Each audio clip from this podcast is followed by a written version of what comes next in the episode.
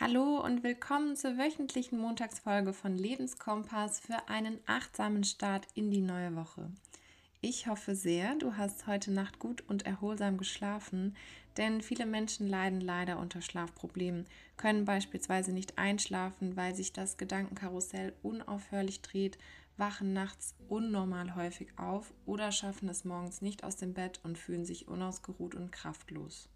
Die Qualität unseres Schlafes ist aber ausschlaggebend für unsere physische und psychische Regeneration und unsere Erholung, denn sie bestimmt unsere Konzentrations- und Leistungsfähigkeit, außerdem unser Wohlbefinden. Und guter Schlaf hängt mit mehreren und vielen verschiedenen Faktoren des täglichen Lebens zusammen.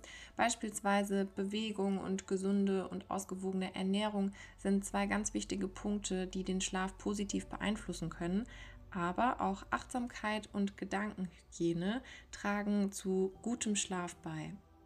Also um eine gesunde Schlafhygiene betreiben zu können, müssen wir uns sowohl die physischen als auch die psychischen Bedingungen vor Augen führen und diese betrachten, die dazu beitragen können, dass du besser schläfst. Wenn wir mit den physischen Komponenten beginnen, ist es ganz wichtig, dass wir auch das Tageslicht mit in unsere Betrachtung einziehen, denn äh, dieses beeinflusst unsere Hormone positiv, dass wir abends besser zur Ruhe kommen.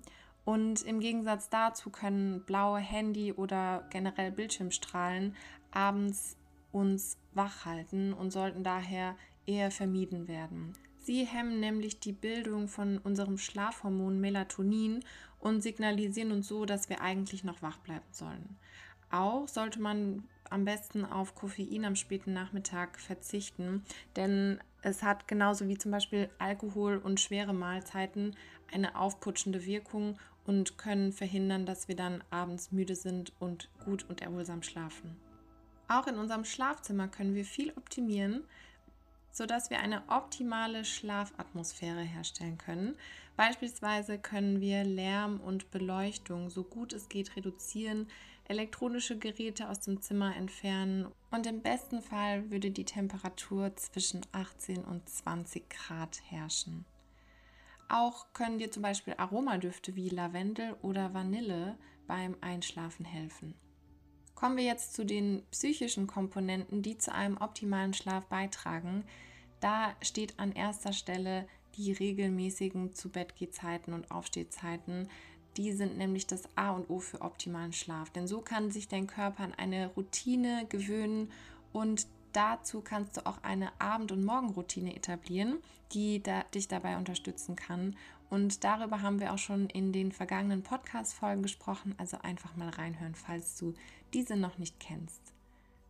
Wissenschaftliche Untersuchungen haben auch ergeben, dass uns Dankbarkeit und positive Emotionen dabei helfen, besser zu schlafen. Negative Emotionen hingegen können uns vom Einschlafen abhalten. Beispielsweise gehören dazu Angst oder Stress oder Druck. Aber mit Hilfe von Visualisierung oder Journaling können wir vor dem Einschlafen diese negativen Emotionen verbildlichen und somit verlieren sie ihre Intensität während der Einschlafphase.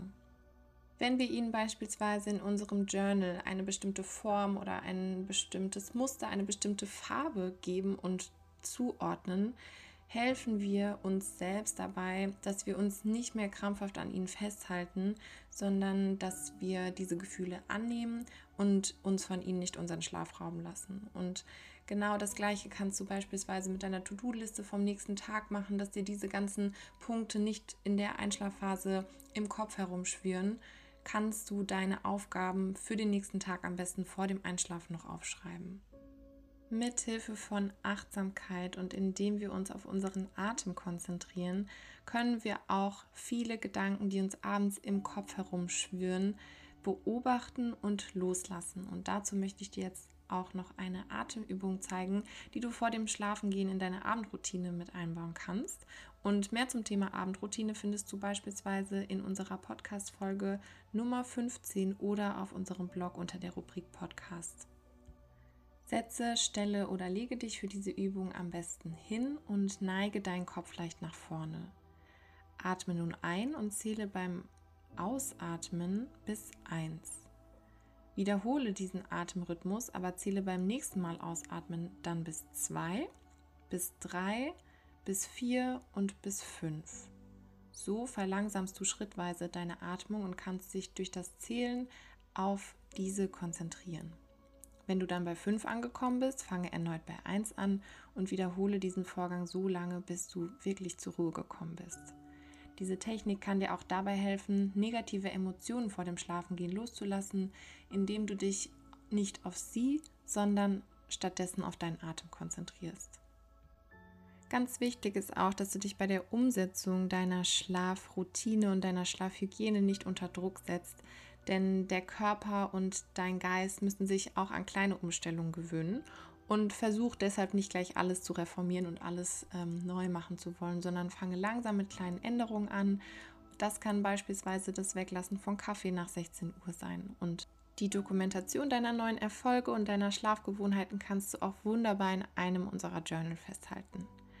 Übrigens ist es auch ganz normal, nachts ein paar Mal aufzuwachen. Wir durchleben verschiedene Schlafphasen während der Nacht und auch die optimale Zahl der geschlafenen Stunden ist von Person zu Person unterschiedlich, denn Schlaf ist super individuell und kann sich auch je nach Tagesablauf verändern.